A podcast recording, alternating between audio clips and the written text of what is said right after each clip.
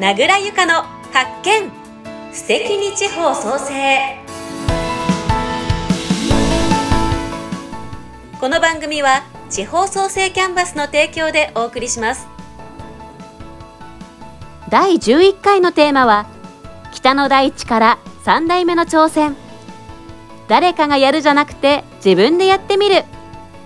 先週に引き続き北海道札幌市でお米を中心に成果物や雑穀豆類などの卸を手掛ける角一加藤商店営業統括佐々木真美子さんのお話をお届けします。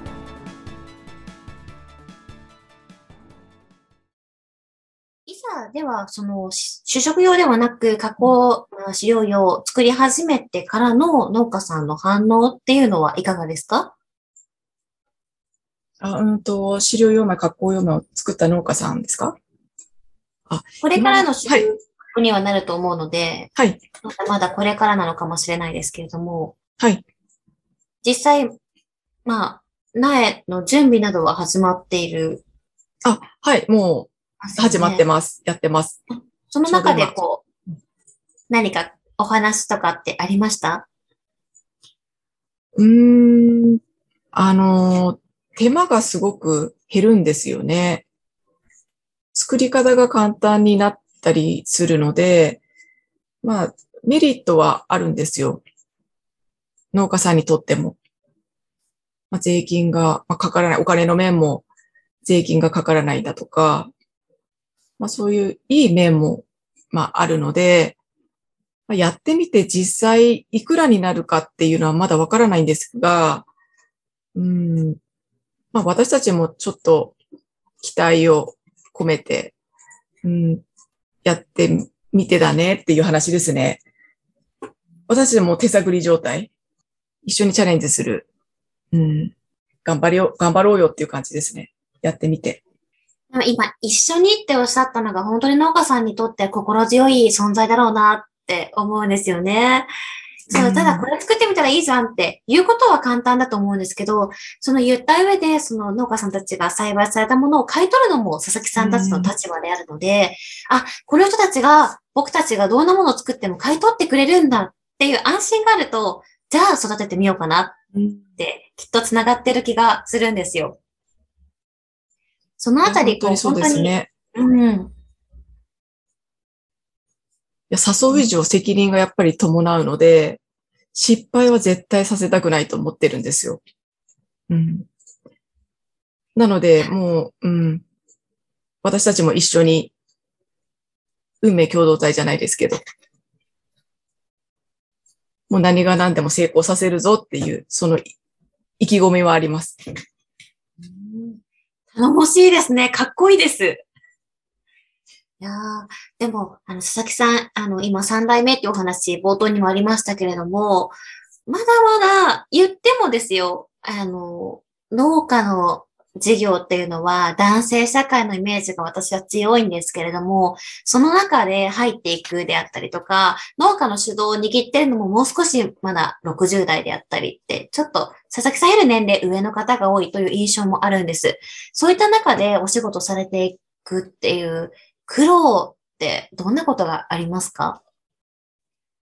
やっぱり最初戸惑ったのが、この男性社会特有の接待だとか、あと農作物卸の業界の責任者、生産者も農協の担当者も卸会社も、大体責任者っていうのはほぼ男性で、で、まあ私20年ぐらい前からこの業界にいるんですが、女性に対する意識、もう今と全然変わったなって思います。あの、女性とはとか男性とはっていうその固定概念がすごい感じたんですよね。女性とはこういう、こうあるものだとか。ただ最近はもうすごくそこに女性だけども理解を示してくれる方が増えてきた、そんな感じがします。で私もすごく子供を遅くに産んでるんですよね。39で産んでるんですが、まあ、そういう環境が整ったなって思ったのもあって、まあ子供を産もうかなって思ったきっかけにもなってます。いやー、それは、でも逆に言えば、それぐらい、子さんを作るタイミングも考えなければいけないぐらい、女性としてその環境で働くのが厳しかったっていうことにもなりますよね。うん。いや、正直、本当にそれは感じました。うんうん。ここでは言えないことがいっぱいあります。よろしければちょっと教えてくださいって言おうと思ったけど、その前にダメです。本当に、本当に辛かったことがあうんうんったんだろうなって。いやー、ありますね。本当あります。いやー、ではその辛いっていうことが続く中で、どうやって佐々木さんは、でも自分があって、こう、モチベーションを維持できたんでしょうか？やっぱり自分は会社を継承するぞっていうその勢いだけですね。うんうん、どんなことがあっても、うん、自分なりのやり方でやっていくみたいな、そういう、やっぱり意志、うん、頑固なところが出ちゃいましたね。うん。いや、でもね、どんな経営者の方であっても、やるぞって最初はやると思うんですよ。でも、うんその中で何か、まあ、いろんなことがあって、ちょっともう僕では限界っていう方、男性でもいらっしゃると思います。その中で、こう、思い続けられる強さとか、うん、こう三代目としてやっていくっていう、こう、決心された時とかっていうのは、どういったことがあったんですか？うんとですね、私の父も母も、あの、今74なんですけども、パソコンが使えないんですよね。で、毎日持ち歩いてる手帳があって、売り上げを手書きで書いたり、粗利を書いたり、母はもう現金水筒帳の計算をそろばんで叩いたり、なんかその作業を見てて、これは楽にさせてあげなきゃダメだわと思って。で、私はあの、幸い商業高校に通ってたので、うん。あの、パソコンを打つのが得意だったんですよね。うん。それで、まあ、こういう計算式があるから、ここに打てばいいとか、まあそういうところを見て、いや、これは支えなきゃダメだなって思ったのがきっかけだったような気がします。へえ。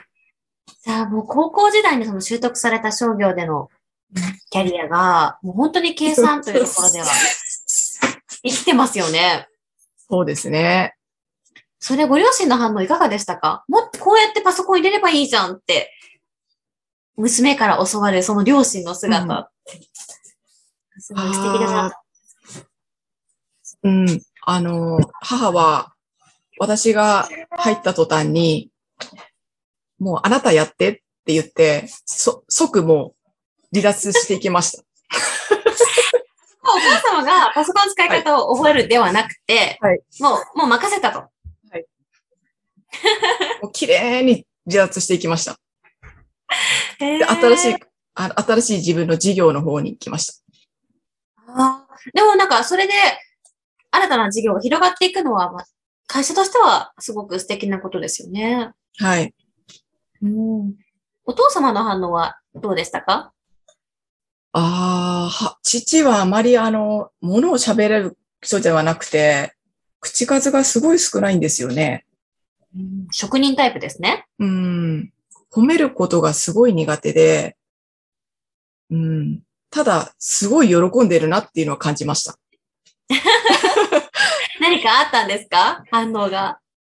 いやー、うーん。そういう喜びとかも表すのが苦手なんですよね。でもなんか感じますね。あ、これは。はもう絶対喜んでるなっていう。娘さんにしか感じられない。うんうん。いえや、ー本当日本の男、昭和の男って褒めるの下手ですよね。思いません？ねお察しします。うん、でもそんな口数がない中でも嬉しいっていうような様子を感じ取れたっていうのはうん本当に相当に、あの、うん。会社として効率化されたということだけではなくて、娘さんの成長として素直に喜ばれていた部分も大きいのではないかなと思いますね。うんいや、でもそういった両親があったからこそ、まあ、割とその、まあ、10代の時から授業をお手伝い始めて、途中からはどんどんとポジションが変わって今に至るということなんですね。はい。うんなんかこう、すごく意地悪な質問をしてもいいですか？はい。過ぎたくないとか、私は他の道に進みたいって思ったことはなかったんでしょうか？ありました。あの、前職も、あの、農作物の卸の会社だったんですよ。それが、他の企業にお勤めだったんですね。はい。うん6年ぐらい働いていて、そこを紹介してくれたのも、あの、私の父だったんですよ。父の友人の紹介でその農作物の卸の会社に入って、このレールを引かれてると思って、いずれかはこれ継ぐなって思ってたんですよ。うん。いや、私でもまだ若くて女の子だから、あの、ネイリストになりたいとかっていう、なんかそんな時期もありましたね。えー、父に、え、あの、カフェ創設のネイリストやりたいんだけどって言ったことあります。おうん。それはお父様の反応はどうでしたか？バカかって言われました。そんなんで食ってなんですね。食っていけねえぞ、死ぬぞって言われ え、それちなみにおいくつぐらいの時ですか？それは25ぐらいの時ですね。ああ、うん。あのじゃあ、一度働いてから。そうです。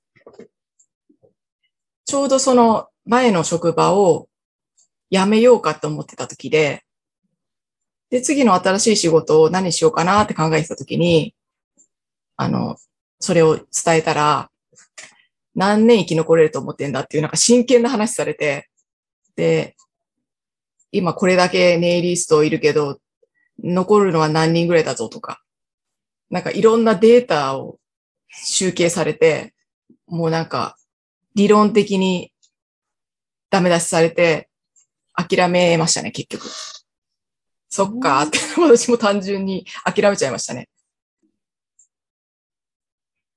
すごい、お父様、先ほどだとパソコン全然使えませんみたいなイメージだったんですけど、そんなデータも持ってきて、そうなんですよ。うちの父、あの、元証券会社の人間で、その株価とか、そういうのすぐ見てるんですよね。だからそういう数字を持ってくるんですよ。根拠に。なんで、うん。そういう人間です。あーじゃあもう、あ、そうなんですねっていうか、もう言われるがままっていう部分も納得なん。ですはい。ね。うん材料が揃ってました。辞める材料が。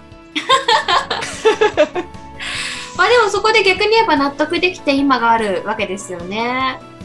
そうですね。う。うんんきっと、そこで佐々木さんが継いでいなかったら、今のスタイルではなかったのかなとも思うので、さすがですね、お父さんは後継者をしっかり育ててらっしゃったんですさね。すがですわ。本当